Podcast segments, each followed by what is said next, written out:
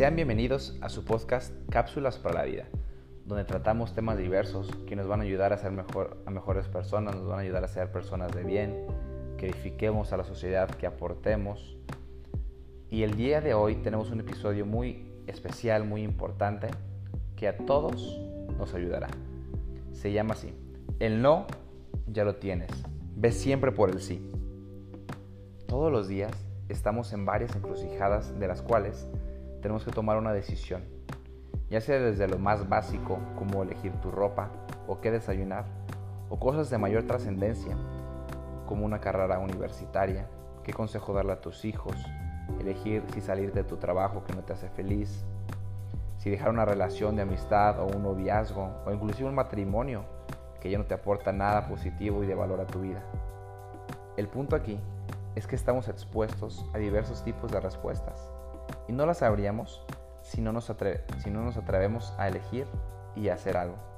Por ejemplo, en el ámbito laboral, ya sea que quieras pedir un aumento, pero te da vergüenza o temor, pues mira, así de fácil. Si no le preguntas a tu jefe, no se te dará la oportunidad o muy difícilmente. El no por automático ya lo tienes. Entonces, ¿qué esperas si ve por el sí? Lo peor que te puede pasar es que a lo mejor te diga que no en ese momento. Pero te aseguro que te va a tener en la mira y, va a estar al pendiente de ti porque tú tuviste ese valor, ese coraje, ese atrevimiento y en cualquier momento de oportunidad te va a ascender. Y si no, no pasa nada. Al menos lo intentaste. Pero que no quede de ti, sino que, que tú des todo. Si ya no se da, pues son por otras circunstancias. Pero que de ti no quede. Inclusive, algo tan tonto, sencillo, tan cotidiano que puede, que puede pasar, como invitar a salir a la persona que te gusta. Lo peor que te puede pasar es que te diga que no. Lo mejor es que sea probablemente el amor de tu vida. Si eres hombre, la mujer de tus sueños, la futura madre de tus hijos.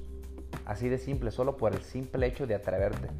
Porque muchas veces suponemos por los demás, pensamos por los demás, y, nos cuestionamos, es que, ¿qué dirá? ¿Me va a rechazar? Y siempre nos imaginamos lo negativo y no lo positivo. Siempre somos como muy catastróficos. Siempre pensamos, no, es que me a decir que no y voy a quedar en ridículo y que me van a decir mis amigos y ya nadie me va a querer hablar. O si ella me rechaza, le va a decir a sus amigas y bla, bla, bla. Nos compramos una serie de ideas tan erróneas, tan falsas, tan negativas que nos merman nuestra salud mental y no aportan nada en nuestra vida.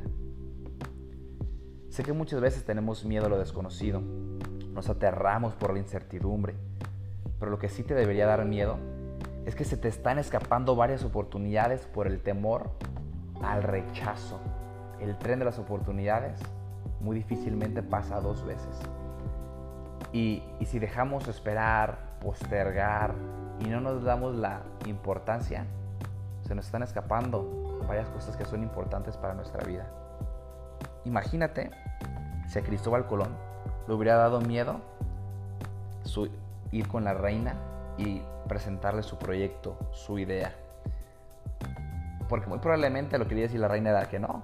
Para empezar, Cristóbal Colón es italiano, o sea, ni siquiera era español. Tuvo que ir a otro reino y afrontarse a, esa, a su realidad, que no tenía recursos, es, decir, no tenía dinero para financiar su viaje que fue muy costoso. Pues inclusive la reina tuvo que vender sus joyas, sus joyas personales, algo que es muy íntimo de ella, para poder financiar ese viaje. Pero si no se hubiera traído, si no se hubiera tomado los pantalones, muy seguramente nuestras vidas hubieran sido muy distintas. Recuerda que el miedo y la falta de fe fueron los factores por los que Pedro se empezó a hundir. Y de esa misma manera puede pasar en nuestras vidas. Si no tenemos fe, si no tenemos esperanza en algo, puede ir marchando todo bien. Pero como Pedro le pasó, ante la primera incertidumbre o inseguridad, se empezó a hundir. Así nosotros no debemos de que nos pase lo mismo.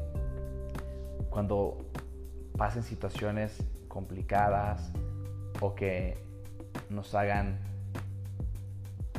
madurar, nos hagan estar en un, en un momento de, de dificultad debemos tomarlas como una oportunidad, como algo que nos va a poder edificar y nos va a poder aportar y construir un mejor yo. Mira, el no ya lo tienes. Vida solo hay una. Así que, ¿qué carajos esperas? Y ve por ese sí. Muchas gracias a todos ustedes. Poco a poco vamos creciendo y les pido de favor, por caridad, que si les ha gustado, que si les ha aportado algo, compartan este episodio, ayuden a las personas, seamos un oasis en este mundo lleno de tanto ruido, lleno de tantas cosas que, que no fue el fin por el cual fue creado este mundo, pero que seamos como ese recinto de paz, ese recinto de amor, que seamos esas máquinas dispensadoras de, de todos nuestros talentos, nuestros dones, de las virtudes, para que este mundo cada día se convierta en un lugar más amable y más acogedor. De verdad, gracias infinitamente. Dios los bendiga.